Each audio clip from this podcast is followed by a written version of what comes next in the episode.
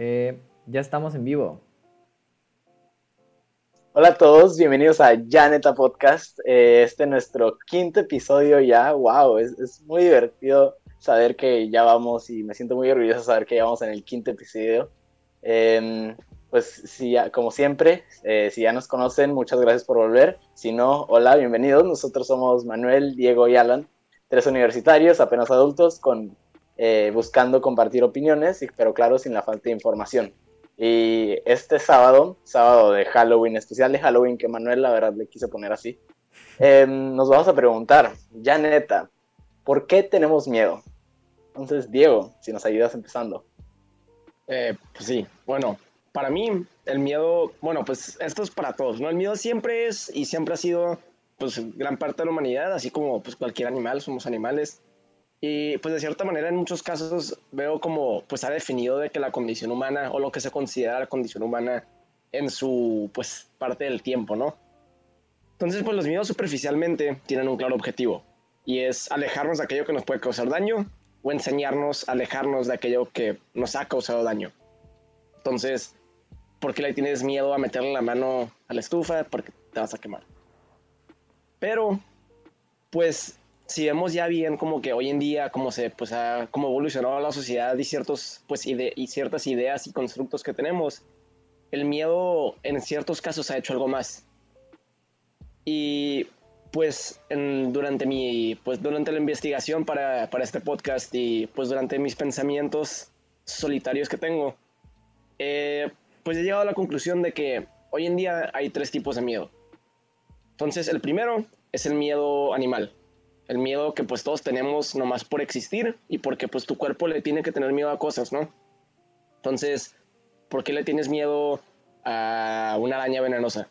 Porque te puede picar y te puede envenenar, ¿no? Pues, o sea, son las simples, de que ¿por qué le tienes miedo? O sea, ¿por qué le tienes miedo a cosas que te pueden causar de que daño físico, que pueden hacer que tal vez pares de existir?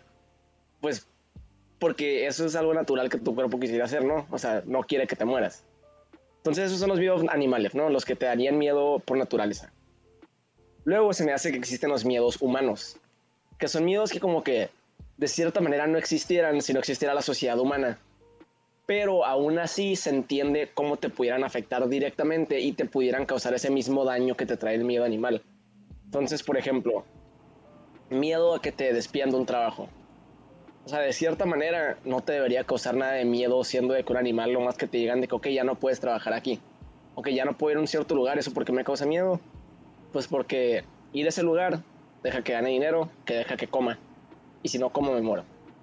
O, o me puede, o no sé, miedo a que te corte la novia, pues porque te puede causar daño emocional. Y pues no quieres sufrir daño emocional. O sea, son estas cosas ya más como que constructos sociales que nos afectan pero, pues, si no hubiera humanidad, si no hubiera de que sociedad humana, la verdad, pues no, o sea, no, no habría por qué existir. Y finalmente, lo que yo nombro los miedos superhumanos, o sobrehumanos, o como quieran llamarlos. Pero estos son más que nada los miedos que ya son como que creados por nuestra propia mente y que de cierta manera en verdad no nos pueden hacer nada. Y no hay manera concreta de definir cuando esa cosa que te cause miedo llega. Entonces, por ejemplo, yo tengo miedo a hacer un fracaso en la vida, o tengo miedo a, no, a, fracasar en la vida, sí, en general. Pues, ¿cuál es la definición del fracaso? Pues no hay una. Em, ¿Qué te va a pasar si fracasas en la vida? Pues no sé. O sea, en verdad no hay nada como que concreto que te esté pasando, no hay, no hay una manera tangible de, de decir de que, ah, bueno, pues cuando esta cosa pase, voy a hacer un fracaso y me va a pasar esto. Nomás son como que ideas que nosotros mismos nos creamos y que nosotros mismos creamos un miedo ante esta misma idea. Y pues ajá, em, tenemos varios ejemplos de cada uno de estos, como nosotros pensamos o creemos que aplican estas categorías. Y pues ajá, eso es lo que les vamos a hablar hoy. Espero les esté interesando ahí el tema. Y pues vamos a empezar con los miedos animales. Manuel, debido a que pareces animal ahorita. Empiezas, ¿no? Sí, ok. Eh, pues yo quisiera hablarles poquito de la psicología del miedo. me fui un ratito, ¿eh? No sé si esto es lo que me preguntaron. Eh, está bien. O sea, creemos que es un buen punto hablar primero de la psicología del miedo para después entrar en los tres tipos de miedo. Ok, va. Bueno, pues como decía Diego, pues el miedo es un, más que nada, es un mecanismo evolutivo, ¿no? Que pues asegura nuestra supervivencia. Y pues lo que, básicamente lo que hace es reacciona a un peligro. Y pues esto bloquea tu capacidad pues, de pensar racionalmente y decidir básicamente dos cosas, ¿no? Eh, defenderte o huir. Bueno, el mecanismo a grandes rasgos, pues es, es bien simple, ¿no? Primero aparece un estímulo. Después, pues tu cerebrito, más específico la amígdala, dice, ok, ¿esto es una amenaza o es una mamada? Si es una amenaza, tu cuerpo empieza a generar como que adrenalina, cortisol y entre muchas otras cosas, ¿no? Y pues como resultado se acelera tus latidos del corazón, tu frecuencia al respirar, y esto sirve pues para llevar más oxígeno a tus músculos, aumenta el azúcar en la sangre, pues para que tengas más fuerza y energía. Básicamente lo que hace tu cuerpo es que te prepara. Es como tu coach de que esto es tuyo. O sea, tú puedes, te prepara para una situación, ¿no? Donde, pues como decíamos en otro podcast, muchas veces el miedo como que te, te paraliza cuando hablamos sobre la situación de las mujeres. Pero también lo que puede hacer el miedo es que corta tu cerebro a pensar racionalmente, y dices, ok, ¿qué hago? ¿Qué hago? Y puros impulsos, ¿no? Entonces yo creo que todos hemos sido parte de esto, de que nuestro cerebro nos controle y no pensemos racionalmente. Y a mí, a mí lo que me acuerdo que me pasó es que, por ejemplo, cuando me, perdí en Playa del Carmen, fue como que no me puse a llorar, no me puse a pensar racionalmente, sino que simplemente yo hacía lo que sea para llegar al autobús, para que mi, para que mi grupo no me dejara. O sea, de que, ok, voy para acá, voy al Oxxo, compro un celular de 200 pesos y le digo al señor del Oxxo porque estoy temblando un chorro que me ponga el pin. O sea, muchas cosas, ¿no? Entonces como que empiezas a pensar, no racionalmente y no como que pensando, sino puro impulso. Y un ejemplo que se usa en la psicología es que puede haber, pueden existir miedos, aparte de los tipos de miedo que, que dijo Diego, que son miedos de asociación directa o indirecta. Y, por ejemplo, un miedo de asociación directa, es el ejemplo del perro, ¿no? De que de chiquito, pues estás con un perrito y dices, ay, qué bonito, pero en la nada te empieza a ladrar y te quedas como que, a la madre, a la madre. Entonces, eh, eso puede causar que asocies a los perros con que te vas a morir. Entonces, tu amígdala, cada vez que ve un perro, dice, córrele, crack. O sea, simplemente empiezas a asociar ese perro a que te, o sea, a que te va a hacer un daño por algo que te pasó de chiquito y eso simplemente tu amígdala lo relaciona y ya pasa en tu vida. Otra cosa también es el indirecto. Por ejemplo, tal vez si te pasó eso en un parque o algo así como que en algún lugar específico, puedes asimilar inconscientemente ese parque o ese lugar con ese mismo miedo.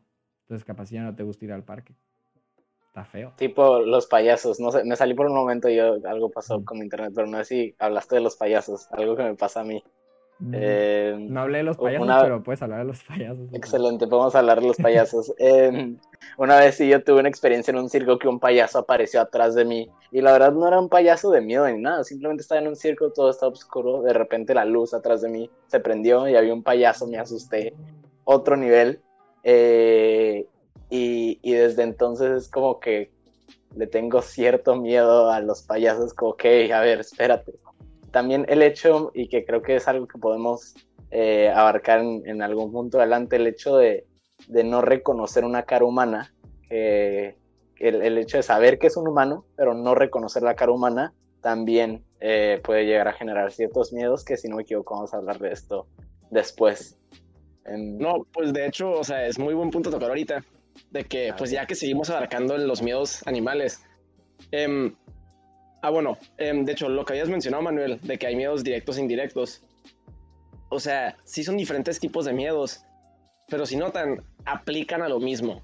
O sea, siguen siendo estos miedos animales de, ok, yo soy un chango en la selva y voy y me acerqué a cierto árbol y olía miados y de la nada una hiena me está de que persiguiendo. Ok. Típico. Entonces, el olor a miados de hiena tal vez sea indicación de que me tengo que alejar. Y de aquí viene, pues, o sea, mucho de cómo funcionan los animales, de por qué mean en ciertos lados, porque cómo marcan sus territorios. Y por esto también existe el miedo por asociación, porque pues tu cuerpo no nomás tiene que poder vivir algo para que le dé miedo, porque en muchos casos vas a estar muerto.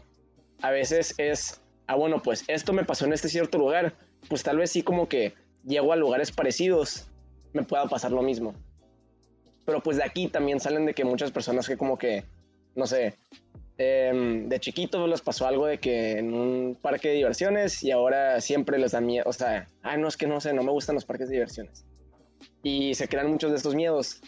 Pero metiéndonos a tu tema, Alan, em, de hecho, mucho, muchos de los miedos, si notan como en las películas de terror y esas cosas, vienen de distorsionar caras humanas o distorsionar pues mínimo cosas que ya, que ya conocemos, cosas que ya relacionamos con como normales para nuestra vida y meterles un cambiecito para que nuestro cerebro piense, ok, yo sé que eso es una cara humana, pero hay ciertas características de eso que no conozco, no reconozco, no sé por qué están así, algo está mal. Tú lo único que estás viendo es un payaso con unos dientes filositos y unas como que lágrimas de, de rojo, ¿no? Pero pues para tu cerebro eso significa hay un humano chueco. ¿Quién sabe qué significa eso? No nos gustan los chuecos. Prepárate, prepárate para agarrarte a putas o correr. Y o sea, pues si no notas como que, o sea, pues es, es, buen mecanismo, ¿no? Si no conoces algo y te puede causar daño, corres, pero pues algo de lo que de hecho se aprovechan mucho estas películas de terror. Como si ves la monja, la monja, ¿por qué te da miedo? Si nomás, si nomás parece como que una viejita podrida. Pues porque parece una viejita, o sea, una viejita podrida no te debería poder estar siguiendo en la noche, ¿no? No puede ver, no debería correr. Ajá. De hecho, otro, otro ejemplo, o sea, es meterle características no, o sea, no comunes a cosas que ya son comunes para nosotros, los que, lo que causa miedo. O sea, igual, la misma razón por la que los zombies que corren dan más miedo que los zombies que no corren. No es nomás porque hay uno me va a alcanzar antes y me va a comer. Es porque tú ya estás, o sea, hasta, o sea, hasta en cosas que nosotros mismos creamos. La idea de los zombies no le existía, no existía a los humanos changos que vivían en la selva. Existe para nosotros ahorita. Pero si de chiquito, lo único que viste toda tu vida eran zombies que caminaban. La primera vez que vi la película de 28 Days Later, donde de la nada salen zombies que corren, estuve cagadísimo. O sea, muerto de miedo. Y, o sea, es por esto mismo. Y es de que, pues, un, es como que un sistema que se me hace como que muy curada del cerebro humano. Y, pues, ajá, no sé. Em, o sea, esa es como que la explicación de, de por qué muchas películas de terror o cómo aprovechan de, pues, tu como que sentido natural de, de querer relacionar todo a cosas que ya conoces.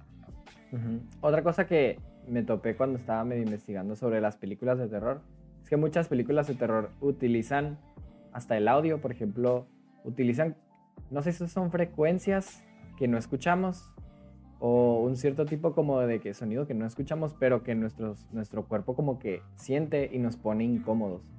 O sea, digamos que sea, nuestro rango es aquí y agregan un mini sonidito de aquí que es como... Entonces te pone incómodo ese sonido. Entonces mucho... Porque, o sea, hagan la prueba porque yo, ya lo he hecho. Por ejemplo, una vez traté de ver una película de terror en avión y pues no podía. O sea, traía los audífonos piratas de Aeroméxico, ¿no? Que no te dejan escuchar nada. Pues, o sea, no me da miedo, pues porque obviamente el audio no era como que tan... O sea, no, no causaba tanto... Ajá, no era tan inmersivo. Pero a ver, ponte a ver una película de terror en el cine.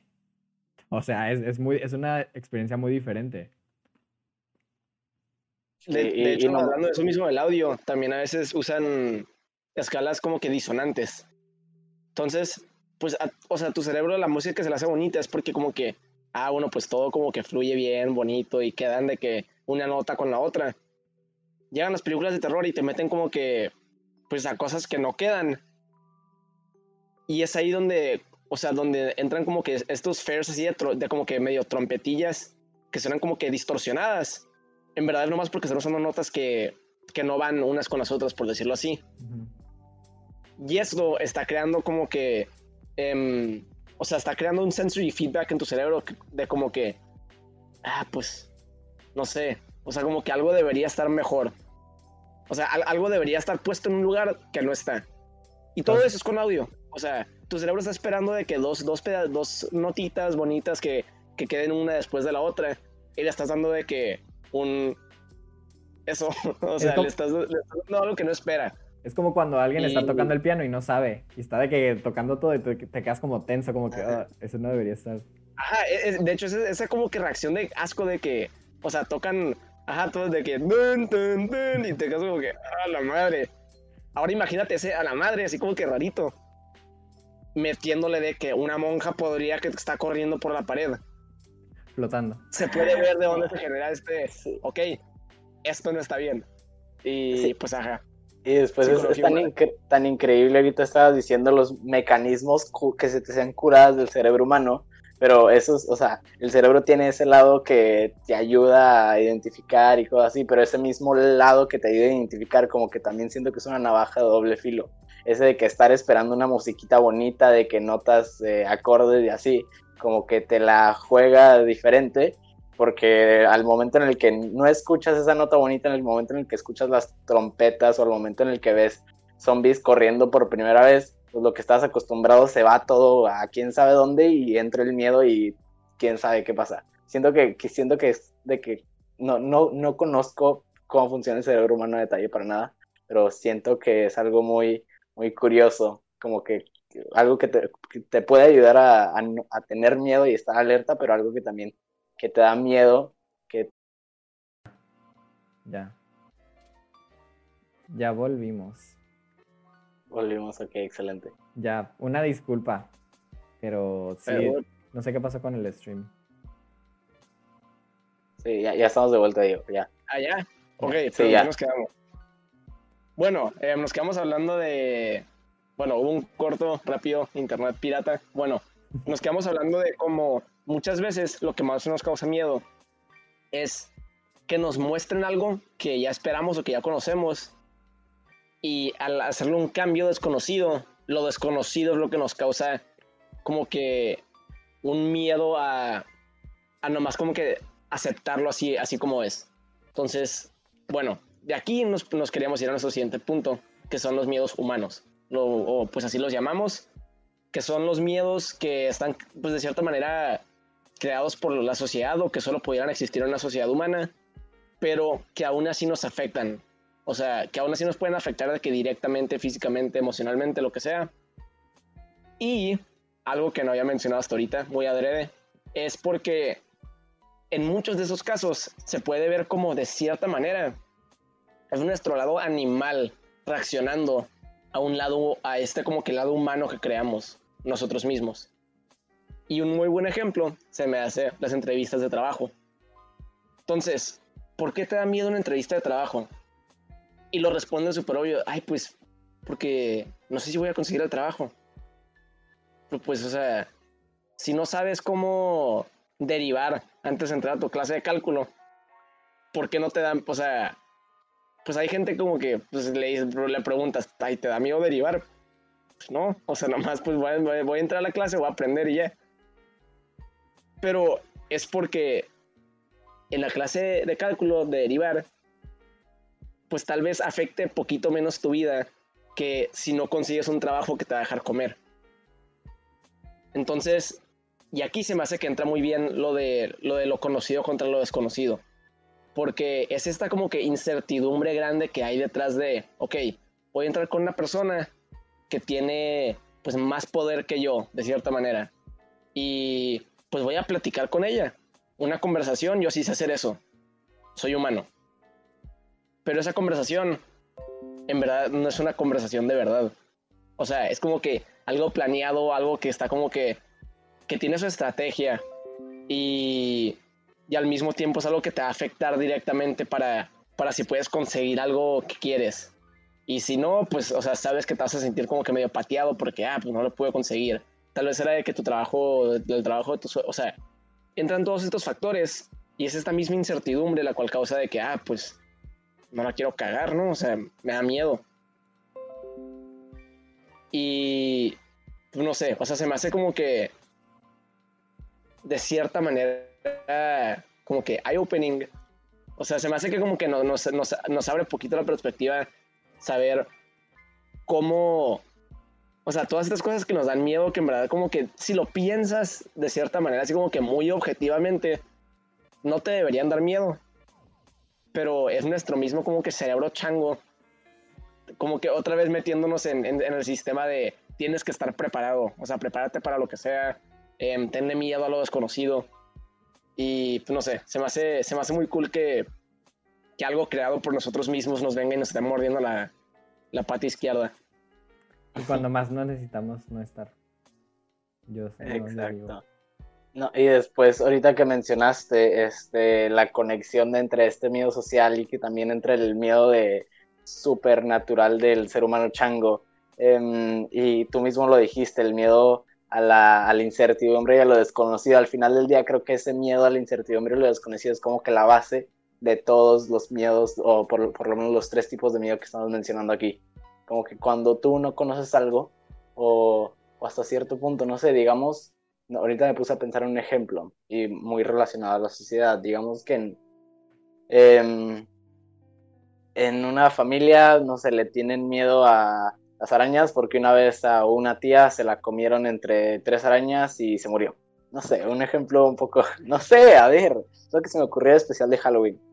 Em, entonces, en la familia es como que no, siempre cuentan esa historia de cómo a la tía se la comieron tres arañas y cómo se murió. Y cuentan esa historia y cuentan esa historia. Tú nunca en tu vida has visto una araña, nunca en tu vida has interactuado con una araña, pero ya estás cagadísimo de las arañas porque sabes que son capaces de hacer eso. Entonces, eh, o sea, también creo que en la sociedad puede llegar a pasar eso, como la sociedad normaliza, tanto que nos encanta hablar del poder normalizador, normaliza algo que una vez hizo algo mal o, como que generalmente o tendencialmente trae cosas o resultados malos, entonces automáticamente como nosotros no lo conocemos y no lo hemos vivido de primera mano, em, ya nos da miedo. O sea, entonces al, al, primo Juanito ya le dan miedo las arañas porque a la tía Yoli se la comieron tres arañas un día y toda su vida le va a tener miedo a las arañas y cuando vea una va a estar aterrorizado, estoy segurísimo. Y, este miedo a, o sea, ni siquiera fue de primera mano, para, nunca fue de primera mano, nunca tuvo interacciones con arañas peligrosas, simplemente su familia se lo pegó y ahora ya tiene miedo y, va a tener ese miedo eh, de por vida. Y creo que esas también son cosas que pueden pasar a mucha más grande escala. Pero de hecho, ese ejemplo en específico que diste es, es, es, es muy curioso porque pues no necesitarías la familia para que un niño esté cagado de arañas. Entonces, un estudio donde pues, reunieron a muchos niños chiquitos, o sea, chiquitos, chiquitos, pero pues ya que ya podían hablar, ¿no? Y pues les empiezan a enseñar imágenes de animales, a ver cuáles dan miedo y cuáles no. O sea, un león, tú dirías que te da miedo de que sí, o sea, pone que ya, que ya sabes lo que es capaz de hacer un león, ¿no? Y si vas y te come la cara. Pues entonces de que, ah, bueno, pues te daría miedo ver un león, pues sí o no. Y así, ¿no? Pero pues, al enseñarle imágenes, imágenes, lo que estaba resaltando mucho era que a los niños chiquitos les daban miedo mucho las arañas y las serpientes. A pesar de si habían visto una araña o una serpiente, muchos niños nunca habían visto una serpiente en su vida. Y muchas de estas arañas también nunca las habían visto. Pero le estaban dando mucho miedo a las arañas y las serpientes. Foto de araña, miedo. Foto de serpiente, miedo. Entonces, pues me puse a investigar sobre esto y pues resulta que en la naturaleza hay dos tipos, bueno, más que nada para los humanos, pero en la naturaleza hay un miedo aparte de como, o sea, el instintivo. Lo podemos, bueno, yo lo igual le quise dar nombres a esto. Entonces, es como que el miedo social o, el, miedo como que eh, transmitido y el miedo genético. Entonces, tú, si estás bien, bebé, y vas con una plantita y tiene espinas, y la agarras, te va a picar y te va a doler, y vas a reaccionar y vas a quitar la mano. ¿Por qué el dolor? masoquista, claro. Un bebé. Me choca cuando un bebé y salen masoquistas. bueno, ¿por qué, el, ¿por qué el dolor automáticamente te causa que no quieras seguir haciendo algo? Ah, pues porque se siente feo, pero, o sea, ¿qué es, qué es sentirse feo? Pensándolo así como que. Em, o sea, como, en, como un animal, ¿no? De que evolucionar mente y la chingada. Pues, o sea, en verdad es, es una memoria. O sea, es cierta cosa me puede causar daño. Y pues tu cuerpo, de cierta manera, se está acordando de cómo eso le ha causado daño como organismo antes. Entonces quiere alejarse de eso. Entonces, en verdad, lo que vemos es que si hay memorias, memorias, entre comillas, que se pasan nomás existiendo. O sea, así como los pájaros saben volar nomás por instinto, pues el instinto en verdad es como que una cierta memoria que pues nomás se le pasa a través del ADN, ¿no? De, la de los genes. Y pues lo que podemos ver es que los humanos, o sea, cualquier instinto en verdad es, es memoria genética. Pero lo que podemos ver es que hay ciertos casos donde esta memoria se hace muy evidente hasta, hasta como que ya en el sentido más de, de o sea, de, de pensarlo, ¿no? Porque una araña y una serpiente te da miedo aunque nunca hayas visto una. Pues probablemente sea, y pues, o sea, hay de que estudios de esto y pues son, son hipótesis, ¿no? Pero las arañas y las serpientes han sido organismos que pues han existido mucho tiempo y han existido durante toda la existencia de la humanidad.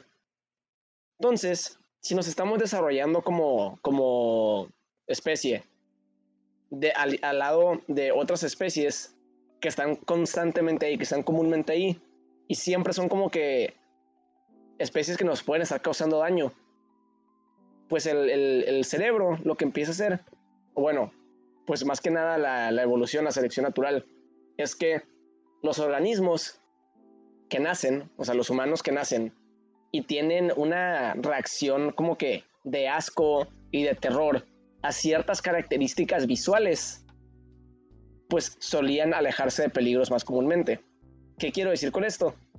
Humanos, personas que nacían y que veían una bolita con piernas largas asquerosas probablemente me puede causar daño. Pues al ver una araña, aunque esté morrito, va a decir, ¡Iu, qué asco! y se va a alejar. En vez de un morrito todo pendejo que nace chango ahí en, en la selva y, ¡Ey! ¿Qué es eso? Le mete el dedo, le pica, la viuda negra se murió. Entonces vemos como hay de que estos miedos que se crean, o sea, que ya vienen con nosotros. Y y pues, o sea, me quería meterle la lenta, nomás lo, lo, empecé como que a ver por, por lo que dijiste de las arañas. Pero pues se me hace como que cool que, que existen esas cosas. O sea, no, no lo piensas, no es algo en lo que piensas, pero tú tienes memorias que no son tuyas. Pero pues se llaman instinto. O sea, así, así les decimos. Pero en verdad, pues son memorias, ¿no? De cierta manera. Y, y son como que miedos con los que naciste y pues te chingaste. O sea, es tu cuerpo no queriéndose morir. Y pues el igual con las serpientes, ¿no? O sea, el morrito que vea como que un collar que se mueve en el piso y lo quiere agarrar y lo muerdan y se muera, pues, pues se va a morir. Y el que le dé asco esa como que ese espagueti em, peligroso, pues no se va a morir. Ya. Me encanta como dijiste collar y después dijiste espagueti peligroso, asombroso, para referirte a una serpiente. Sí. De hecho, pues una de las fobias más comunes del mundo, ahorita estoy investigando, es la aracnofobia. Exactamente. Exactamente. Y pues sí, ahorita que decías lo de las arañas, también me acordé mucho que, por ejemplo, las patas, como que una bola con patas, o sea, no importa si es una araña o no. Eh, por ejemplo, las cucarachas también, a mucha gente le, le dan asco las cucarachas. Y siempre es como que, ¡iu, mátala! Y, o sea, y, más, a mí me ha tocado más a las niñas. Por ejemplo, muchas niñas como que se meten una cucaracha al salón y es de que se van hasta la otra esquina. Y tú de que, ¿qué pedo? ¿Quién la mata? ¿Quién es el elegido? Pues sí, es el asco, el asco de cierta manera es de que una manera de reaccionar al miedo, pero hecho de una manera en el que, o sea, no se tenga que activar no, este lado como que de, de le peleo o no le peleo, sino más que nada, más como que aléjate de eso. O sea, te puede traer daño, pero si no te le acercas, ni pedo. Y pues es lo que pasa de que, pues, con muchas cosas. Y ajá. Y pues metiéndonos a lo de la aracnofobia, de hecho se nos hacía un buen punto tocar de que pues, las fobias en general y de dónde vienen. Y pues, no sé si quieras aventártelo tú, Alan. Las fobias. Las fobias. Sí, no, pero espérame, creo que primero, ok, ya voy a ser muy explícito, al final va a ser un punto que que toquemos, creo yo, pero ahorita relacionándolo a lo, a lo social, em, Manuel, el Manuel tenía un punto muy que se me hace muy curioso de relacionarlo con, con nosotros como mexicanos con el Día de Muertos. Ah, sí. Eh, pues como ya muchos lo saben, México tiene una relación bien curada con la muerte. Y me gustaría hablar de eso porque yo, ah, algo de lo que estábamos platicando antes de hacer el podcast, eh, específicamente pues los tres, era como que todos los, todos los organismos vivos le tienen miedo a la muerte. Y no, y no nomás miedo a la muerte de una manera em, como filosófica, sino miedo a dejar de existir porque tu cuerpo y todos los organismos vivos siempre luchan por seguir viviendo, ¿no? O sea, lo vemos en las bacterias, en los animales y en los humanos, no es algo nomás de los humanos. Pero con los humanos está incurada porque ya no, ya no se vuelve nomás el miedo de, de, morir, sino del dejar de existir. Y ahí nos metemos como a un rollo filosófico que me gusta mucho. Y pues aprovechando que es Halloween y que ya casi es Día de Muertos, bueno, en el sur, porque en el norte nunca celebramos eso. Pero bueno, eh, el autor Octavio Paz publicó en su libro El laberinto de la soledad, que es una lectura que se la recomiendo mucho. Tiene un capítulo bien curado donde relaciona las fiestas con el mexicano y el Día de Muertos. Entonces estaba pensando sobre la muerte y México, ¿no? Y cómo muchas veces no nos toca la muerte y nunca nos preocupa hasta que o, un, o una persona de la familia se muere, o un amigo se muere, o alguien, por ejemplo, cuando se murió Michael Jackson, uff, no, entré en depresión. Pero bueno, yo creo que como que nunca, nunca hablamos mucho de la, de la muerte y se vuelve muy tabú. Entonces, eh, me gustaría leer algunas citas del libro como para ir explicando más sobre los puntos que quiero tocar. Eh, una de las citas es, para los cristianos la muerte es un tránsito, un salto mortal entre dos vidas, la temporal y la ultraterrena. Para los aztecas, la manera más honda de participar en la continua regeneración de las fuerzas creadoras. Entonces, antes la muerte era como que, ah, pues es algo que yo no controlo. O sea, es como, es algo que sigue el flujo de su vida. O sea, pregúntale a tu tía cristiana y es como, es que Dios lo hizo y Dios decide cuándo me voy a morir y esto y el otro, ¿no? O sea, no es como que, ah, voy a dejar de existir, es como voy a ir al cielo. Como un tránsito, ¿no? Como dice esta quote. Y para los aztecas, no creo que queden muchos, pero los que, los que estaban, como, de hecho se veía hasta como algo bueno, porque había un ritual que era como mi deporte, que es el juego de pelota, que de hecho los que ganaban eran los que sacrificaban, porque era como que, ah, o sea, tú te vas a ir de que con los dioses o sea, si ganas de que el juego, cuando se te hace raro porque es como que no, el castigo debería ser que te mataran, pero no, para ellos no. Para ellos morir era como que, uff, era lo mejor. Pero resalta mucho la muerte moderna este autor con la muerte de las generaciones de antes, donde dice, nadie cuenta con ella, todo la suprime, las predicas de los políticos, los anuncios de los comerciantes, la moral pública, las costumbres, la alegría bajo precio y la salud, el alcance de todos que nos ofrecen hospitales, farmacias y campos deportivos. Donde yo esa cita la, relaciono mucho con la mentalidad que tenemos de que nunca nos vamos a morir y nunca contemplamos que nos vamos a morir. Entonces, eh, no sé, por ejemplo, preparar, preparar, se me olvidó el nombre, pero el papelito donde pones a quién se le va tu dinero. Preparar esa cosa, el testamento, preparar tu testamento ir a la galloso para platicar y pues a ver qué va a pasar, es como súper tabú, o sea, no, no, quieres pensar en eso. Y otra de las citas bien curadas se me dice, para el mexicano la muerte también carece de significado, pero para otros países la muerte es algo que no se toca ni se juega con ella. Pero el mexicano, en cambio, la frecuenta, la burla, la acaricia, duerme con ella, la festeja, es uno de sus juguetes favoritos y su amor más permanente. Octavio pues estaba medio loquito, pero en algo que sí tiene razón es que los mexicanos sí jugamos mucho con la idea de la muerte y no nomás en, en el día de, pues, de los, pues sí, donde ponen los altares, ¿no? O sea, no nomás el día de los muertos, simplemente el simple hecho de como que siempre estar en sociedad, siempre estar en, en fiesta, jugamos mucho con la idea de la muerte y de que qué pasaría si me, si me muero. Pero otro psicólogo de la UNAM opinó. Pues de hecho, Ah, em, me dejas mencionar. O sea, pues si notan. Ah, ok. O sea, nomás es como con un punto de agregar. Si ven, en la sociedad mexicana, es como que un personaje, la muerte. Algo que la neta no ves en casi ningún otro lado. O sea, la Catrina, la muerte. O sea, de que pues para el Día de los Muertos, la calaverita de azúcar, es como que algo que de cierta manera le, le hemos, o sea, la hemos hecho humana, o sea, la hemos hecho como que una persona. Em, en la lotería está la muerte, o sea, en, en, en todos lados vemos como que esta, Burla. esta personificación de, de la muerte, y no sé, o sea, se nos hacía como que, como que raro que una sociedad haya llegado al punto donde como que está, es tan prevalente en la sociedad este, este como que constructo, porque la muerte, o sea, la muerte en verdad no es nada, es nomás, pues, dejas de funcionar como organismo, pero le hemos dado este como que significado al punto de convertirlo en una persona o en un como que ente que llega. Sí, Tenía bueno, que ser. México.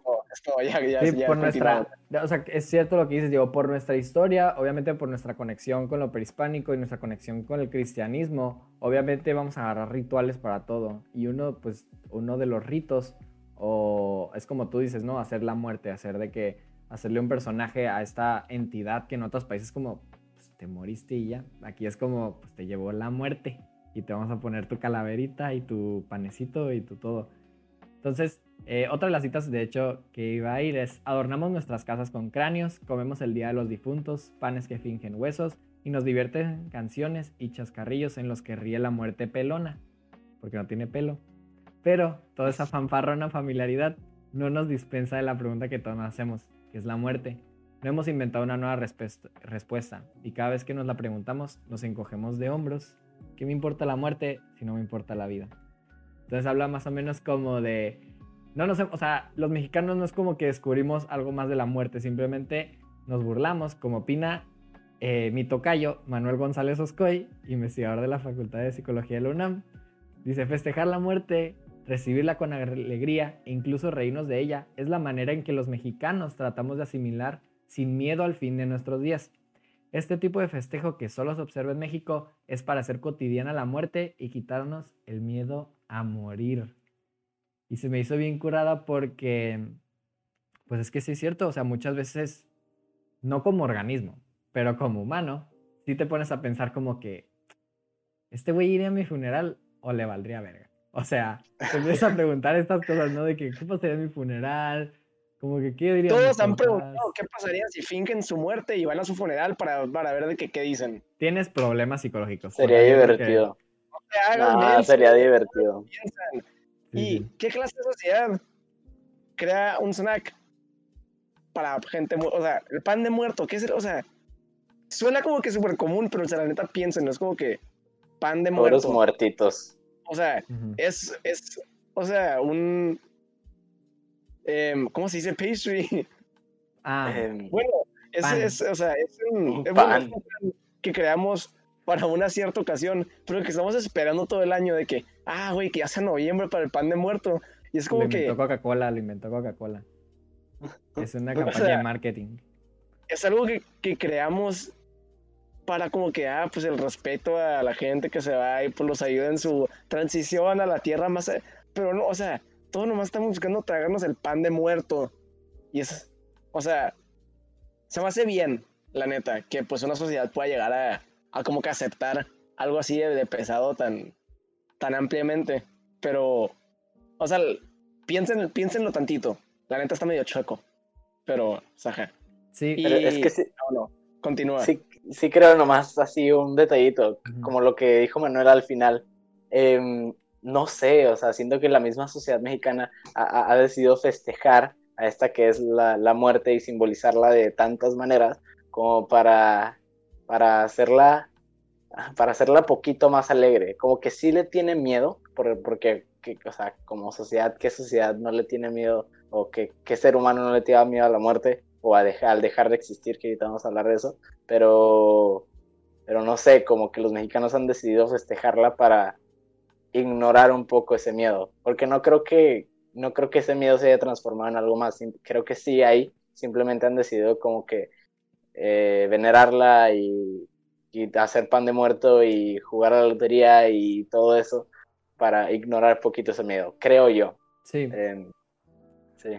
Es, Bueno, sí. y de hecho. Ah, bueno, sorry. Ah, Dale. bueno. No, pues te, te doy el permiso, Diego, para que continúes con tu comentario. Bueno, Em, de hecho, pues yo quería hablar de mi relación con la muerte. Y ¿Cuánto llevan? em, como dos años. Mm. Ya estoy pensando en pedirle matrimonio, de hecho. Bueno, em, yo siempre tenía miedo de que a morirme. De que desde chiquito. Y era como que, o sea, un miedo que sí tenía como que pesadón. Y. O sea, me acuerdo que a veces nomás de que me ya me iba a dormir. Y me ponía a pensar de que. Me voy a morir. Y me ponía a llorar. O sea, No, no. morrito de 8 años llorando en su cama porque empezaba a pensar de que se iba a morir. Casual. Y pues está, ajá, casual, conchita. Y pues ajá, o sea, nomás era algo que, que, pues, siempre tenía en mente, ¿no? No sé por qué. Y me acuerdo que como que más o menos a los 15 años, por ahí, em, que pues paré de creer en la religión de mi familia. Pues entré como que en este trip bien de... "Ah, es que soy un pensador em, súper poderoso nomás porque como que, ah, bueno, pues ya no creo en... Que, o sea, les pasa a todos los pendejos, o sea, como que típica que le tiran mierda a los ateos de... Es que se creen de que pinches em, razonadores profesionales. Ajá. Pero pues no, o sea, fue mi trip de como tres meses, pero bueno, ajá. Y me acuerdo que era como que...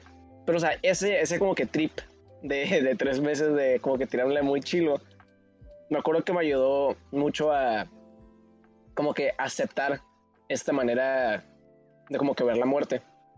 Que es, o sea, a mí ahorita ya no me da miedo la muerte.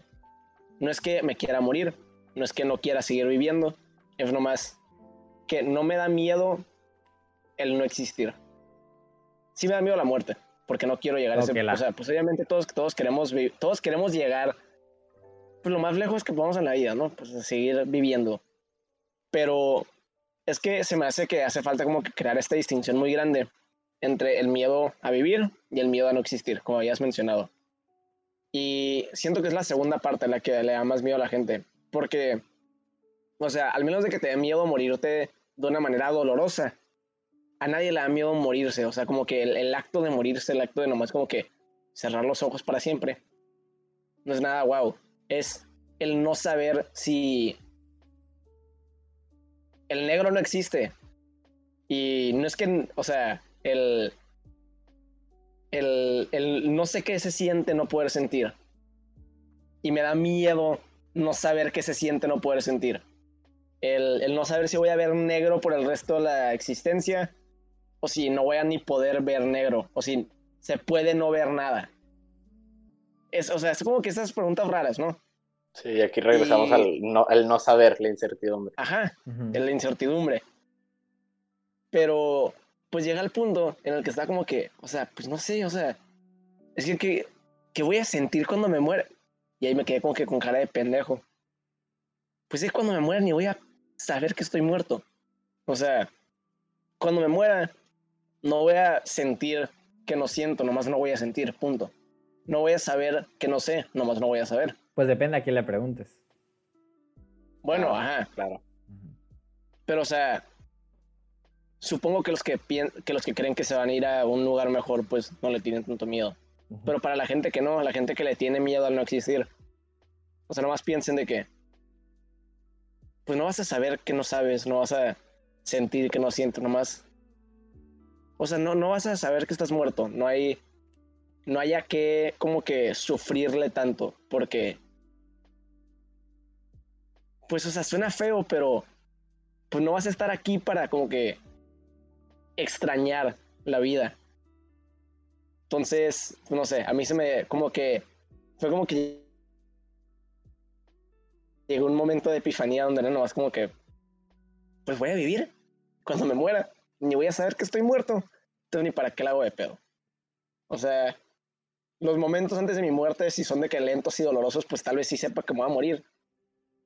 Pero, o sea, yo voy a seguir pensando, a la madre sigo vivo, ok, tal vez la hago, hasta el momento en el que no pueda pensar eso. Y el momento en el que no pueda pensar eso, no voy a saber que no lo estoy pensando. Vaya. Y ajá, no sé, se me, hacía, se me hace que tal vez sea una manera saludable de, de aceptar la muerte o tal vez sea una manera increíblemente insaludable de aceptar la muerte. Se lo dejo a su criterio y ahí el que lo quiera pensar tantito más lo puede aceptar. Así yo le perdí el miedo al no existir. No, ya me sentí mejor, eh, Diego, gracias. La verdad, Pero a mí, me a mí gustaría agregar. A mí me gustaría agregar que, como dice Diego, eh, bueno, para empezar, si un papá o un adolescente nos está escuchando, es normal que te vuelvas medio ateo. Es normal, porque obviamente no vas a, no vas a tener las mismas respuestas, no vas a buscar las mismas respuestas en la religión que de chiquito.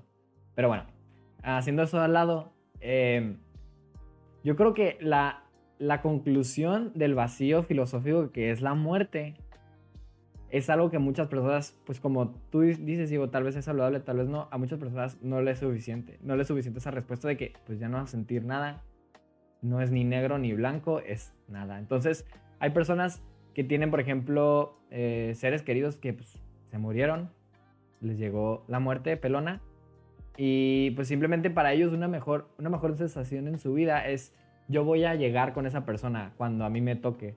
Cuando llegue la muerte pelona, yo voy a estar con esa persona, no sé, por ejemplo, en el cielo.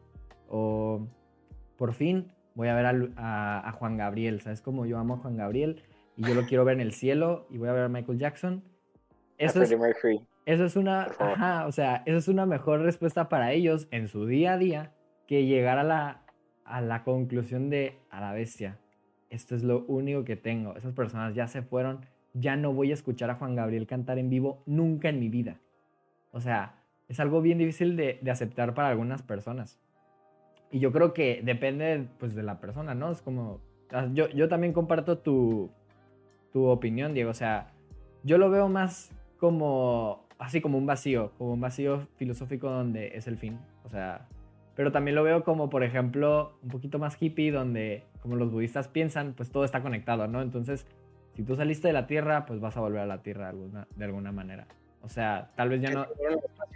Mande. Que si me hago astronauta y me muero en el espacio.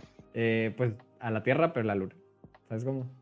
Entonces, eh, pues este, esta idea de los budistas me gusta mucho, que es como todo está conectado, ¿sabes? Como, o sea, la comida que te estás comiendo, o sea, viene, no nomás como que el animalito, es todo está conectado, todo es como la No galla. coman animales, sean veganos. Bueno, Ok, Sí, perdón, cierto. que decir eso. pero simplemente es como, ok, no me voy a morir yo, mi conciencia simplemente va a dejar de estar funcionando y todo mi cuerpo pues se lo van a comer los gusanos, ¿sabes? Como, y ya. Esa es como mi, mi conclusión de la muerte. Filosóficamente, no sé si voy a reencarnar en una mariposa, estaría padre ser un tiburón o algo así, pero simplemente mi relación con la muerte es como, pues ni modo. Voy a, voy a volver al, al planeta Tierra de alguna manera. Si pudieran ser un animal, ¿qué animal si eran? Fueran, perdón. Si eran. Yo un gato. serían. Yo un gato Un, o algún águi- tipo un águila estaría chilo. Te mueves en putis, así de que es un... Yo creo, yo estaría para ser una tortuga. El Manuel Díaz es una ardilla voladora. Ahí se queda. Ah, sí, yo soy ya. Un, un gato también está muy padre. A mí me gustan mucho los gatos.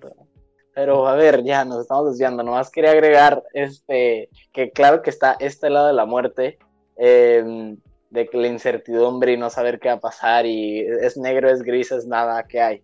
Que- pero también, o sea, eh, eh, muy, o sea, siento que es como que este otro lado, el miedo a, dejar de estar vivo, pero el, no, el hecho de no saber cuándo te va a llegar la muerte, o sea, y regresamos al no saber, a la incertidumbre pero el hecho de no saber cuándo te va a llegar la muerte y el miedo de cumpliré, cumpliré mis objetivos o, o- o qué, o sea, lograré algo en mi vida para el momento, para cuando el momento llegue. Siento que ese también es otro miedo eh, sobrehumano que existe mucho, como que seré algo, seré algo antes de morir o, o voy a lo- cumplir mis objetivos o, o así. Y siento que también se podría ver que relac- muy relacionado pues a la muerte, claro, desde este otro punto de vista. Em, Ah, bueno, ajá. O sea, pero pues, bueno, de hecho, para eso tenemos que introducir nuestro tercer y, pues, de cierta manera, como que última manera de, de ver los miedos, que es el miedo sobrehumano. Así le, le pusimos nosotros. Somos, somos filósofos, no se preocupen. Y pues, ajá, venimos al miedo sobrehumano, que es el miedo creado por ti mismo, que no tiene una solución o, o final concreto, no tiene una... No, no, no te afecta de alguna manera como que 100% establecida, nomás le tienes miedo a algo que tú mismo creaste. tomando el ejemplo de ser un fracaso en la vida, o sea, quiero, me da miedo no llegar a hacer algo en la vida. ¿Qué es ese algo? ¿Qué es eso que te puede llegar a pasar si no llegas a hacer ese algo? ¿En qué, qué, qué va a pasar que va como que ser el momento exacto en el que digas, chingado, ya no soy nadie en la vida? O, o qué va a ser ese algo que pase que, que digas, madre, ya no puedo llegar a hacer nada. En, o sea, son estas como que ideas que nosotros mismos nos creamos que nos afectan a nosotros mismos, que son como que pues ya los miedos sobrehumanos, porque pues ya no, ya no es nada que como que te va a afectar en tu, en tu, en tu vida así de que física, por, de, de cierta manera. Es más nomás como que tu mismo cerebro inventándose un, un chinga a tu madre para que te sientas mal, no sé. Bueno, ajá, bueno, ya. Entonces, pues Alan, ábrenos el, el punto. Sí, pues exactamente, son miedos como que tú mismo te insertas, que también de cierta manera vienen como de la sociedad, creo yo, de ley, porque el ser humano es un, ser social por naturaleza. Entonces, em, pero estos miedos sí como que el mismo ser humano los, los explota como que se hace self-sabotage, no sé, auto, autosabotaje, no sé por qué no lo dije en español. Eh, pero así, y este, regresando un poco este miedo a lograr nada en la vida, como dijo Diego, no hay absolutamente nada que te indique cuando ese suceso ya llegó o cuando sea imposible llegar a hacer algo en la vida. Em, y, simplemente son, son como que cosas que existen ahí que tal vez no las piensas todos los días, pero de repente en un momento filosófico a las 2 de la mañana con tus compas después de la fiesta, es como que, güey, ¿y qué pasa si no llegamos a ser alguien en la vida? O algo así. Son esas preguntas filosóficas que hasta cierto punto sí te, trae, te traen miedo que se, sean verdad. Y no sé, por ejemplo, aquí otro ejemplo en el que, que puedo pensar es el miedo al futuro, que está totalmente relacionado a la incertidumbre Em, no sé si alguno de ustedes quiere hablar de su perspectiva con el futuro o quieren que... Yo, a mí me gustaría comentar eh, sobre el futuro, porque yo creo que pasa mucho, no sé si ustedes, pero cuando entré a la universidad me pasó mucho, porque es como, ok, entre esta carrera, estos güeyes saben todo, eh, a mí se me olvidó que es 7 menos 4. O sea, en plena clase. O sea, ¿cómo yo voy a ser un profesional, un licenciado? Se me olvidó 7 menos 4. O sea, ¿qué voy a hacer yo en un trabajo? ¿Sabes? Como entonces, como este miedo al futuro, yo creo que depende mucho de la, de la situación de la persona. Porque, por ejemplo, cuando, o sea, lo, lo curada de los, de los humanos es que somos los, únicas, somos los únicos seres que consideran el futuro y el pasado. ¿Sabes cómo? Cuando muchas veces, pues, no existe.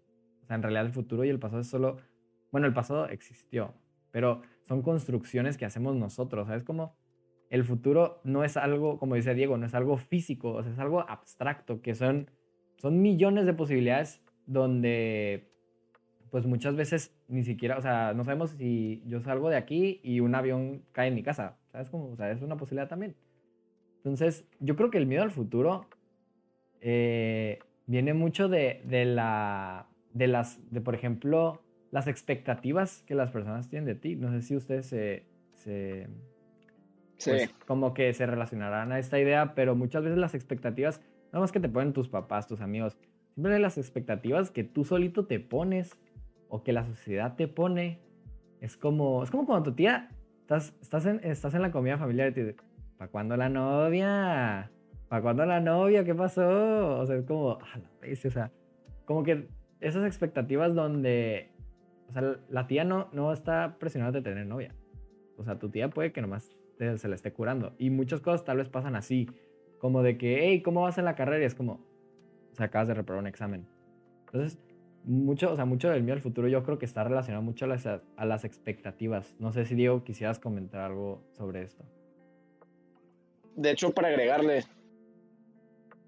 siendo que no nomás como que las expectativas, sino como que esa, bueno, igual expectativa, pero de que, de que como que te mantengas constante a lo que eres ahorita, de cierta manera. O sea, todos esperan que hagas cambios y que hagas algo más, pero al mismo tiempo, siento que muchas veces como que esperan que de cierta manera sigamos siendo iguales en alguna parte. Como, por ejemplo, yo tengo amigos que, pone de chiquito, de en la primaria, les iba súper bien en la escuela. Y de que, o sea, así de que, pues típico niño de, de puros dieces en la primaria, en los, en los spelling bees, se la rifaban, etc. Y pues es como que, ah, bueno, pues Simón, niño nerdito. Pero ya de que secundaria prepa, le empiezan a bajar las calificaciones y es como que, ay, tú eras bien inteligente chiquito, ¿qué te pasó? Y es como que, pues, o sea, el, se, se hacen como que cosas muy diferentes el nivel de primaria y secundaria como para compararlo de que a la preparatoria, o sea, y aparte es como que son, son etapas completamente diferentes en la vida, pueden, pueden haber muchas otras cosas que van afectando cómo te dan la escuela, pero pues es como que te juzgan vas ahorita basado en lo que eras antes o lo que hacías antes, aunque los contextos pueden ser completamente diferentes. Entonces muchas veces aquí es donde veo que mucha gente tiene como que miedo a, no sé, lo, más simple, ah, es que me quiero pintar el pelo. Pues viene del, viene del mismo miedo. El, ay, pero pues es que si ahorita no tengo el pelo pintado y ahorita la gente me conoce, la gente me conoce como la persona que no tiene pelo pintado. Y si me pinto el pelo, voy a, ya no voy a ser la persona que conocen que no tiene el pelo pintado. Voy a ser la persona que conocen que ahora tiene el pelo pintado. Azul. Ay, no. Para acabar. Shout persona que ya sabe que tiene el pelo azul. Bueno, ajá. Y pues, o sea, ejemplo muy simple, pero creo que ya ustedes pueden relacionar como que en todos los aspectos en los que esto puede pasar. Y siento que eso igual entra con lo de, que las carreras y así, ¿no? Que pues, o sea, es como que algo muy común ahorita. Pues sí, o sea, yo me metí en una cierta carrera, pero pues a veces me entran mis trips de archivo y me salgo y me hago escritor. Quiero hacer un libro. O sea, y la neta también quiero dirigir una película. Y es como que súper artística esa madre, pero, o sea, ahorita estoy estudiando ingeniería en biotecnologías y quiero ser investigador genético. O sea. No. Y. bueno, pero se entiende. me da miedo saber qué voy a hacer en el futuro. Pues sí, un chingo. Porque quiero hacer muchas cosas. Pero al mismo tiempo, no. Me quiero enfocar en una sola cosa porque a mí me gusta dedicarle de que... O sea, yo sí soy de las personas que le pueden dedicar de que 10 años a investigar una cosa por, el, por, de que, por el gusto de nomás estarle dando y dando y dando. Pero al mismo tiempo, puedo hacer una nueva cosa cada mes. Y eso se me haría súper chilo. Entonces tengo como que vistas, o sea, completamente polares de, o sea, de la vida, de, qué hacer con, mi existencia. Y saber que está limitada, nomás me pone más miedo de, pues, güey, que así no te alcance el tiempo. Sí. Y pues, ajá, o sea, no sé, se me hace como que, pues, o sea, de la misma manera podemos decir, o sea, volver a lo mismo. Los miedos vienen de que tú ya conoces algo y se te está presentando algo que no conoces. O que es lo mismo, pero cambiado. ¿Por qué me da miedo la uni? ¿O por qué me da miedo lo que puede venir después? Pues porque yo ya conozco cómo funciona la escuela, pero no sé cómo funciona la escuela en la uni. Yo ya sé en la uni. Que, cómo, ¿Por qué me da miedo lo que viene después de buscar trabajo y así? Pues yo ya sé que es de que buscar oportunidades en la escuela, pero no sé qué es buscar oportunidades fuera de la escuela. Una vez que tienes tu primer trabajo, para, o sea, se, puede ver como es de que, de cierta manera, un ciclo, pero al mismo tiempo algo que nunca para de cambiar y moverse. Entonces son como que estos aspectos completamente opuestos de la vida que nomás nos generan como que un miedo inacabable, interminable. Y siento que ya me puse bien marihuano con mis puntos de vista. pero, hasta cierto punto. Pero pues, ajá, no sé, o sea, pues es que eso, es el miedo para mí, de que siempre que, lo veo, pues así, es, es como que mi manera de ver el miedo es lo más, pues es esa cosita que es incierta, que sabes que vas a llegar a afrontarte o que puedes llegar a, como que ver en tu vida, pero no sabes qué chingados vas a hacer para llegar ahí, o mientras llegas ahí, o si vas a llegar ahí, o etcétera. Sí. y pues no sé, estoy medio cagado de mi vida. Y es todo, no sé. Diego, a mí me gustaría comentarte algo bien curada. Yo tengo una amiga que, por ejemplo, cuando voy a regresar un poquito a lo de las etiquetas, pero es súper rápido. Es que esto se me hace súper increíble. Esta amiga hackeó el sistema. Se cuenta que esta amiga es inteligente, ¿no? Es muy inteligente. Pero cuando entró a la prepa, lo que hizo fue que no le dijo a nadie sus calificaciones. De que le, así de que le, o sea, le lloraba a los maestros de que por favor, cuando, cuando pasaban las calificaciones, nadie supiera cuánto se sacara. Y ya no, pues después de varios años le pregunté, hey, pues porque siempre, o sea, porque nunca quisiste que la gente supiera tus calificaciones. Y dijo porque ella ya le había pasado que la gente se da cuenta que es inteligente y la nada, no sé, sacaba de que 9 en mate y el siguiente mes sacaba un 7. Y era como que, oye, pues tú eres de, las, de los de los 9 y eso simplemente, o sea, la, la molestaba demasiado y de que la, la presionaba demasiado. Entonces lo que hizo fue hackear el sistema y no le dijo a nadie que se sacaba. Y nunca supimos qué se sacó, o sea, en la prepa. Entonces, no sé, como que me da, o sea, me da, mucha risa esa historia porque es como lo extremo de las expectativas. O sea, la, frase tú, eres la de los nueve, o sea, la de las nueve. O sea, tu persona es esto. o sea, ajá. O sea, se, se ata. Pues que todo, pues como los budistas, todo está conectado. Sí, pues todo está conectado. Tiene con lo que sabías antes, o sea, tus experiencias dictan cómo te comportas ahorita, lo cual te causa miedo de futuras experiencias. O sea, todo tiene que ver, todo es miedo, de cierta manera.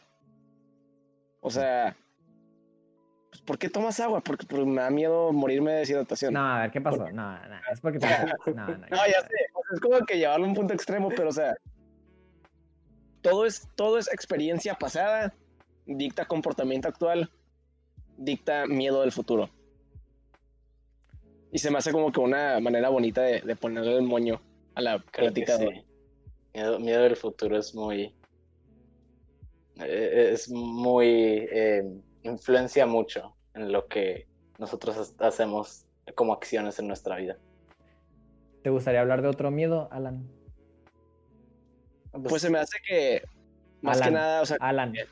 Perdón, a ver. Alan, ¿te llamas Alan? No, ¿verdad? Entonces, Alan. Alan, no sé si quisieras hablar de, pues, o sea, como esto mismo, este como que pasado, presente, futuro, también puede ser bueno para el humano.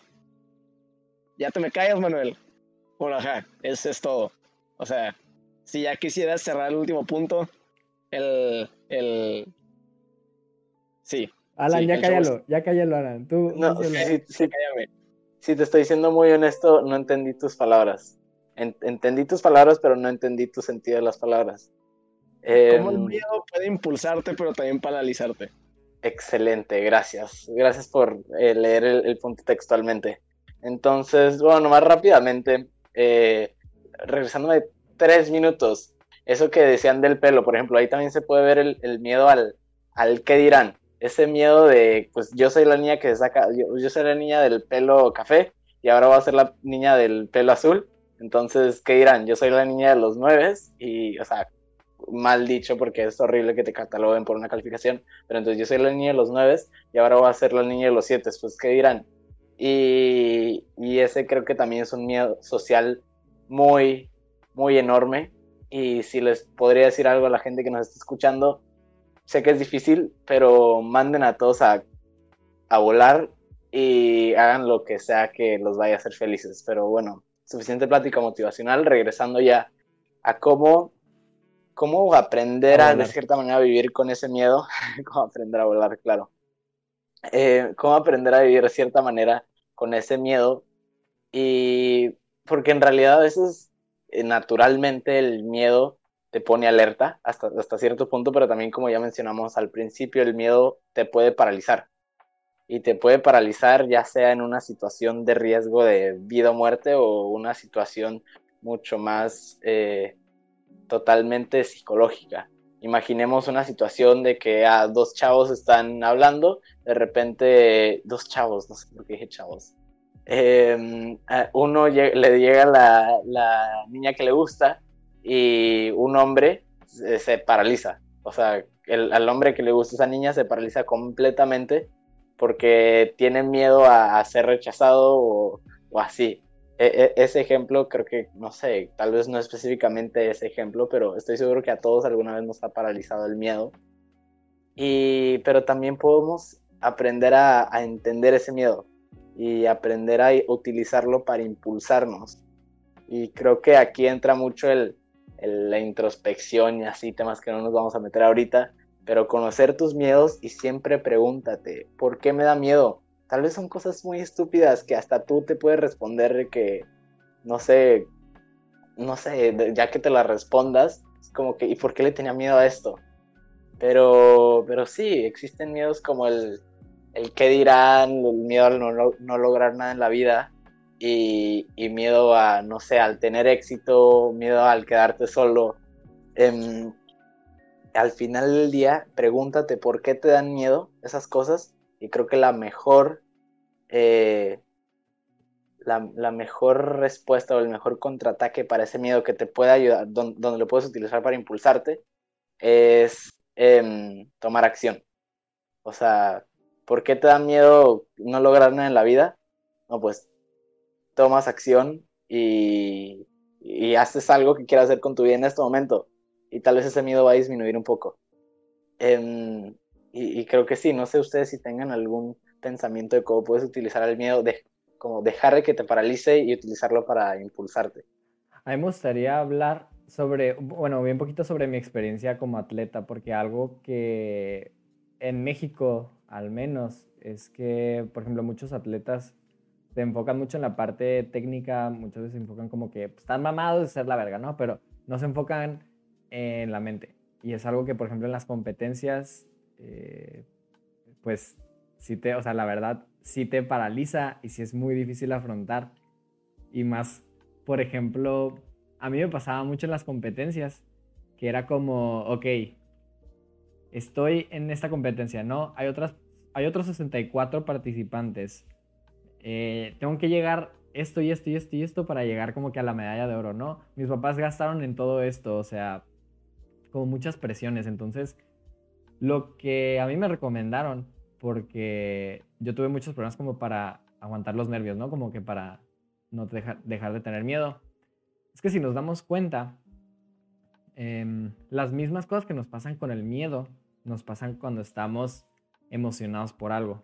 Por ejemplo, cuando tienes miedo, pues se te sube de que la presión, de que estás como que, o sea, tu cuerpo está, se está moviendo mucho, eh, tú es, la, o sea, obviamente no lo, notas, pero pues el azúcar sube, es como no puedes dejar de estar pensando en el tema. Entonces yo mismo me convencía, ah, ok, tú no tienes miedo, tú lo que estás pasando es que estás emocionado por algo.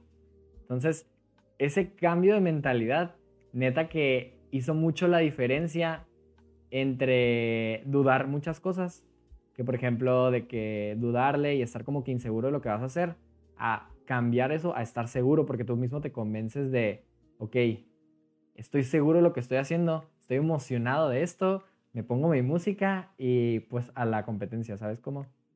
Pero no sé, Diego, en las competencias de Olimpiadas de matemáticas y todo eso, no sé cómo te haya ido a ti. No, pues a la neta siento que dijeron lo mismo de dos maneras diferentes de verla.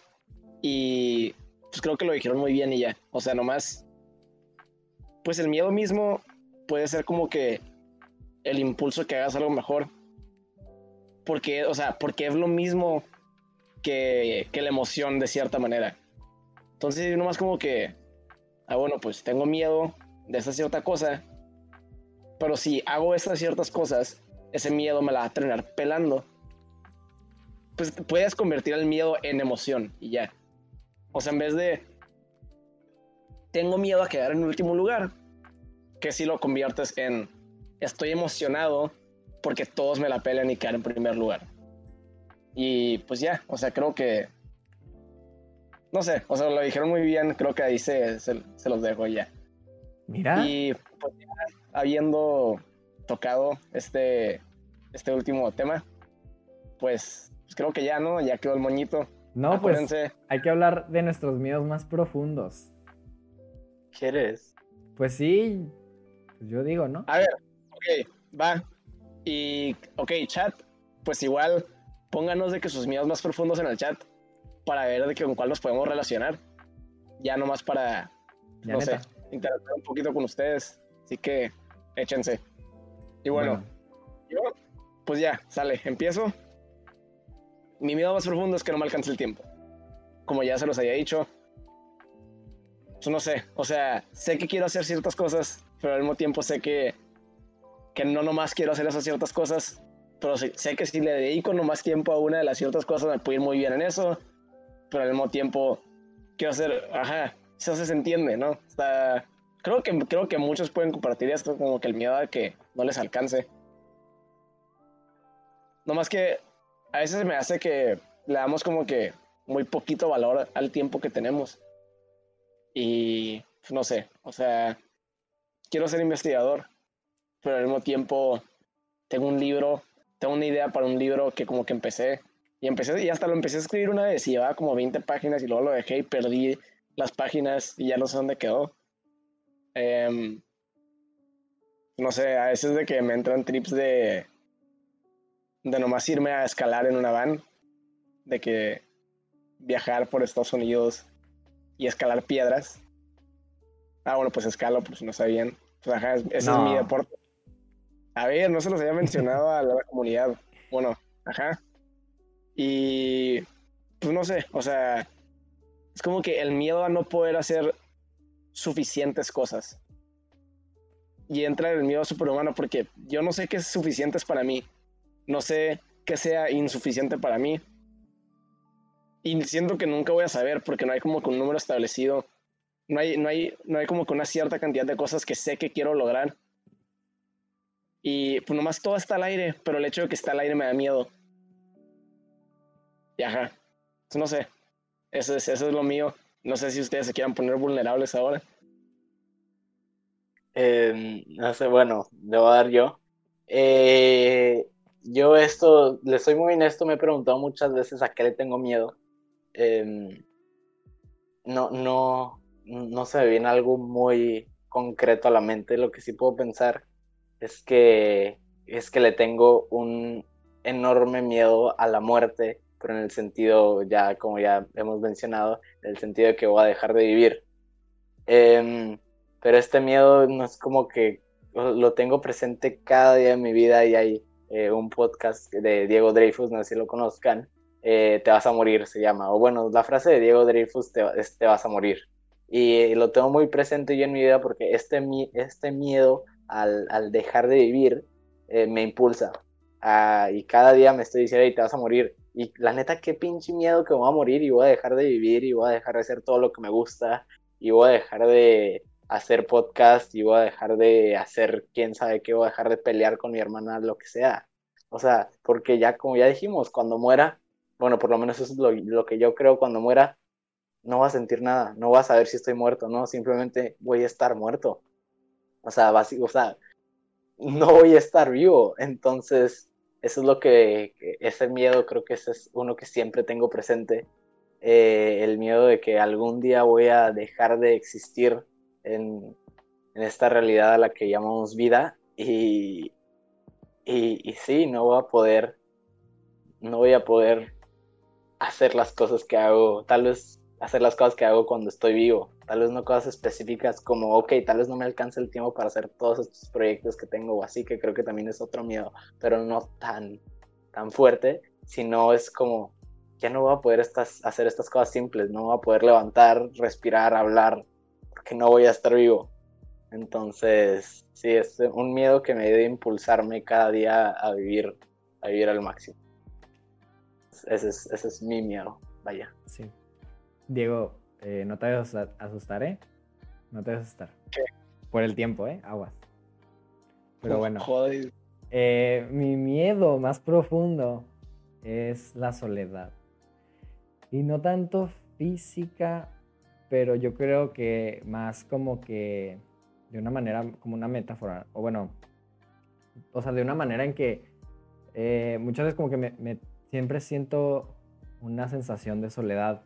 Entonces lo único o las cosas que obviamente logran que deje de sentir esa soledad, esa como que tristeza interna, es mis relaciones con las personas que más quiero, ¿no? Entonces, eh, por eso siempre me gusta mucho tener amigos, siempre me gusta como que tener esas, y no, y no muchos amigos, sino como, yo le llamo como los amigos que te puedes quitar la máscara y, y en realidad sientes que se van a preocupar por ti. O sea, tener esa base en realidad siento que es lo único que me hace mantenerme pues sane y no sane Malik, sane como que, o sea, sano, ¿sabes? Como... Entonces yo creo que esa base, o sea, como ese apoyo es algo muy importante en mi vida. Y por ejemplo, mi novia, mi mejor amiga, mis mejores amigos, es en realidad con las, o sea, aunque no los vea tanto, pero aunque mantengamos, mantengamos alguna forma de, de contacto, eh, es lo que hace que pueda ser una persona muy productiva, que pueda estar feliz todos los días. Y si yo tengo algún problemita con, esa con esas personas, o sea, mi vida se va súper para abajo. es muy difícil que, pueda fingir otra emoción o algo así cuando tengo alguna, algún problema con estas personas como clave en mi vida, ¿no? Entonces, yo pienso, no sé, yo pienso personalmente que ese miedo vino de que de chiquito eh, yo era muy cercano con, mi abuelo materno, que le digo tata. Bueno, le decía tata. Entonces, eh, era como que cuando se murió, esta parte, esta figura paterna que yo tenía, esa como que, como que esa parte que me acompañaba a todos lados, se fue. Entonces yo literal estuve solo en el mundo. Entonces ahí es cuando empezó pues esta tendencia a le quiero caer bien a todos, quiero que todos sean mis amigos, quiero tener, o sea, quiero como que o sea, inconscientemente trato de replicar lo que sentía con mi tata que con las personas a mi verdad. Es lo que yo interpreto. Obviamente, capaz igual psicólogo y es porque me perdí de chiquito en el Sam's Club, ¿no? O sea, puede ser las dos. Pero eso es como mi, mi take de, de mi miedo más, más profundo, la verdad. Te queremos. Mayores. yo no los quiero, pero mi contrato dice que tengo que hacer otros 99 episodios. Pues modo. Ya te terminó de pagar mi mamá por ser mi amigo. De hecho, a ver, ¿qué día es hoy? Hoy es. Ok, ya cállate. Hoy es sábado. Eh, tu mamá me deposita mañana, el domingo. Bueno, de hecho, un punto, o sea, algo parecido de que lo que acabas de decir, que es otro de mis miedos principales, es la gente más cercana a mí en mi vida, de que le he contado a pues ciertas personas y la mayoría, bueno, pues, ajá, le he contado a ciertas personas, pero la gente que pues como que tengo más cercana a mí, de que en mi interior les digo que son mis dedos. Em, o sea, y hace que, o sea, no es, no es por lo de que, ay, em, los verdaderos amigos los puedes contar con los dedos de tus manos. O sea, yo lo pensaba más porque es como que, o sea, bueno, así yo hago mi, mi filtro de, de quién es mi dedo o no. Y suena medio macabra, pero si esa persona como que se muriera o desapareciera de mi vida, quedaría jodido así de que, o sea, disfuncional por un buen rato. Y es como que la manera en la que, pues yo considero si alguien es como que neta importante para mí. Ya neta. Que es de que, o sea, o sea, ya neta eres importante para mí. Así. Y pues ajá, o sea, es como que, ok, ponle, esta persona se murió. Por unos buenos seis meses voy a estar valiendo madres. De que chingada madre. ¿Saben cómo? Así de que pesado. De que disfunciona hasta cierto punto. De que mostaza en la camiseta blanca. Y pues uno de mis más grandes es perder mis dedos. O sea, y de ahí viene la analogía. Es como que porque si pierdes un dedo, pues está más difícil hacer cosas, está más difícil funcionar. Pierdes cierta como que habilidad de existir. Y pues ajá. Y queda como marca, ¿no?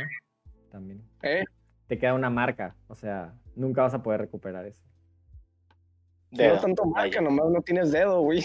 O sea, pero me refiero a que no se puede volver como que a crecer un dedo, ¿sabes? Como em, yo creo que sí. Ah, bueno, no, ¿qué pasó? Ay, Ya está mala analogía, ya no son dedos, son dedos biónicos.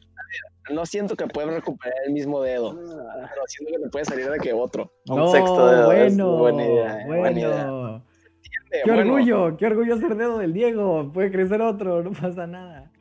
No lo digo así, pero ok. Yo- o sea, se me hace que como que alguien puede perder ser un dedo mío. O sea, como que si tú te fuiste de que separando de mí, etcétera, etcétera, o, o sea, lo que sea, puedes parar de ser un dedo mío sin que pierda el dedo, por decirlo así. O sea, lo que yo me refiero es de que, no sé, o sea, que se muden y pierda contacto para siempre y no haya sido por de que, porque yo quise o esa persona haya querido como que perder conexión conmigo. O que la persona se muera, o sea, lo que sea. Es nomás como que neta me dejaría de que jodido un buen rato. Y eso sería de con uno de mis dedos. Entonces me da miedo perder mis dedos. No que un dedo se separe de mí, que, que mi pulgar se vaya a vivir con su familia a Australia y que no le vuelva a hablar. Pero ajá. Bueno, sí, yo no quiero perder mis dedos. Es uno de mis miedos más grandes. Yo creo que nadie. Bueno, Sí, no, creo que nadie. a mí me gusta mi pulgar. Sí, la verdad, mi índice me ha acompañado por muchas etapas en mi vida y me dolería, o sea, estaría disfuncional, la verdad. Vaya. Yo soy tu índice, la neta. La, ya neta, soy- la neta, ya neta, si tu mamá no me pagara todas las semanas por ser tu amigo, sí serías mi, mi índice. Ok, Bueno, bueno. el chat em, tiene preguntas. Ah, pues hay que leer los miedos del miedos chat. del chat. Eh, ahí voy. Sigan. F. Síganme esperando. Eh... Ay, discúlpenme, discúlpenme. Ok. Arañas. Una persona le tiene Ah. miedo a mi hermosura. Eh... A mi mamá enojada, al mar, las cucarachas, a Nayan, a las cucarachas. Salir de mi casa y que no esté el punto también me da miedo. Que no esté el qué. hecho, el miedo del mar es igual que, o sea, pareció al de las arañas, que es de que es un miedo muy común en las personas, de que en los humanos.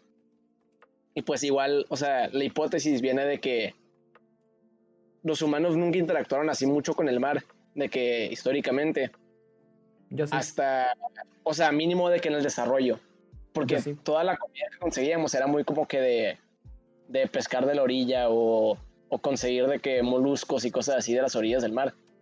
Entonces, el ya como que tener que afrontar la magnitud del océano en la Tierra, las profundidades a las que llega, la oscuridad, o sea, todo esto, pues no fue hasta que ya éramos como que humanos humanos, o sea, ya con conciencia y todo y todo el pedo.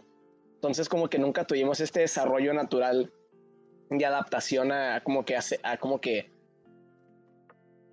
poder asimilar lo enorme del mar. Entonces vuelve a incertidumbre. No sabemos qué hay en el mar, no sabemos qué puede salir, no sabemos qué tan grande es. Y pues ajá, si tienen miedo al mar es porque siguen siendo changos. Vaya. Evolucionen, por favor. También miedo a distanciarme como tú, Diego, de la gente que quiero, a.k.a. dedos no Dedos regenerables. del Diego. Los dedos no son regenerables, ya les dije. Por favor, no se cortan los dedos. Por favor, no se corten los dedos. Al menos de que seas japonés y cuando tengas 18 años te tengas que cortar un dedo. Es que hay un ritual. ¿Qué? Es que una vez conocí a, una- a un niño, a un tipo de aquí de Mexicali, que, que su familia es de Japón. Entonces como que se va, se va de- le van dando como que cada generación como una espada y una armadura, como cosas así de que desde un samurái. Y tiene que cargar con eso de que todas las generaciones. Entonces al niño tenía que elegir cortarse un dedo de- del, del pie o de la mano para poder recibir esa herencia y seguirla pasando a la, a la otra generación, regeneración. Y de hecho creo que se cortó el meñique porque creo que es el que menos te afecta en, el- en el pie. O sea, se, Ah, cortó el claro, meñique, no. se cortó el meñique porque es el que menos le, le iba a afectar de que a su balance o algo así. Pero sí, fíjense. Bueno, para este punto, cualquier persona que nos esté escuchando en Spotify, en Apple o algo así, eh, pues la neta, ya, nomás estamos dejando con chat. Muchas gracias por atención. Entonces, ajá, a ver, ¿qué otras personas han...? Bueno, un doctor de aquí del, del chat, doctor Poncho dice que el meñique del pie es muy importante. Pues no sé, la verdad no sé, doctor. Y pues capaz sí lo chamaquearon al niño. Entonces no se corta el meñique porque sí es importante. Ay, perdón Nicole, que me saqué tu miedo. Eh, tu miedo es, tu miedo es... Que se muera alguien que quiere. Ajá. Pues siento que es miedo de todos que se nos muera alguien que queremos. Si no leí un, miedo, disculpen, es que em, como que mi programa no... o sea, como que se trabó el chat y no podía subirla, entonces... Ah, pues nos piden que platiquemos de nuestros disfraces. Para la, para la gente que nos está escuchando en audio, véanos todos los sábados a las 6 en Twitch. Ok, ya, podemos explicar nuestros disfraces. Pues tú eres el único idiota disfrazado. Este es el único disfrazado. No, no es cierto. Yo, soy, yo soy una ardilla voladora. Eh, y Alan es... Bueno, yo soy, yo soy una, una Adidas Sportstar. Hola. Sí. Eh, yo soy Nadie se disfrazó como tú, idiota. El, el, club de coros. ¿Cómo se llama? Char Iglesias, aquí atrás. No, no me voy a voltear, pero dice Mr. Es que Manuel es un aficionado de Halloween. Es que a mí me gusta mucho el Halloween de que usó bots en nuestra votación de Insta no es para que Eso no es cierto. No, no, no, no, no, no, no, A ver, vamos a. Vamos vamos a aclararlo. Legalmente no puedo decir que use bots. Pero lo que sí puedo decir. Legalmente podemos compartir los screenshots en nuestras stories. Tal vez tuve una gran influencia en las personas que votaron por la opción que yo pensaba apropiada para este día en específico. Porque es Halloween. O sea, yo les decía a Diego y Alan, ok, y en Navidad sí, o sea, si la gente vota que hablemos de la depresión y es medio, es, es medio de Navidad, pues vamos a hablar de la Navidad. Pues no, a ver, vamos a ser realistas también. O sea, es Halloween, quedó mejor el del miedo. Ahora, pero en la siguiente semana vamos a hacer el tema que no ganó. No ganó. Esto, no. El siguiente tema que oficialmente no ganó que es lo de la felicidad. La felicidad es alcanzable. No, déjenles digo, y, datos específicos que yo chequé la votación, yo manejo eh, en su mayoría el Instagram. Eh, hubo siete votos de cuentas inactivas en el tema del miedo que Manuel mandó, estoy bastante seguro. Estoy bastante seguro. Le, dijo a, le dijo a su tercera tía del lado de su mamá que se creó una cuenta de Insta para votar. No, pues son amigos que no usan Insta y que no tienen ni post, no siguen a nadie y no tienen followers. no, sé qué preguntar, Manuel. de casualidad. No, no son. De casualidad, ¿conoces la cuenta de Manuelito Edits? Ah, ese es mi primo. es tu primo. Ok, excelente. Edita. pues bueno, a ver, creo que ya nomás lo estamos prolongando más de lo que debería. Pues muchas gracias a todos los que se conectaron por escucharnos. Em, pues igual estamos todos los sábados a las 6 el tema del, de la siguiente semana va a ser pues el perdedor de, de, la, de la votación de la semana pasada. Vamos a hablar de si la felicidad es alcanzable. Eh, nos pueden seguir en Spotify, en Apple Music. Eh, estamos en YouTube. Ahí pueden ver unos clips de, de nosotros. ¿Qué? Eh, bueno, Simón. pues igual aquí en Twitch nos pueden seguir. Aquí se, se guardan los videos. Pues muchas gracias por su atención. Esperamos que les hayan gustado. no le tengan miedo al miedo. Simón. Vaya, eh, adiós. Antes de, antes de terminar el podcast, muchísimas gracias a las personas que nos hicieron follow en nuestro canal. Eh, Scott, saludos. Y Diana Cervantes, muchísimas gracias por hacernos follow. Eh, si estás escuchando esto en Spotify o Apple Podcast o lo estás viendo en, algún video de YouTube, por favor, entra a Twitch y danos el follow. La verdad nos ayuda bastante y nos podrías ayudar a que, sigamos, a que seamos afiliados y la gente se pueda suscribir y tenga muchísimas cosas especiales en el canal. Muchísimas gracias a todos por apoyar este proyecto. Eh, que tengan una muy bonita noche de Halloween y nos vemos hasta la siguiente. Saludos. Adiós a todos.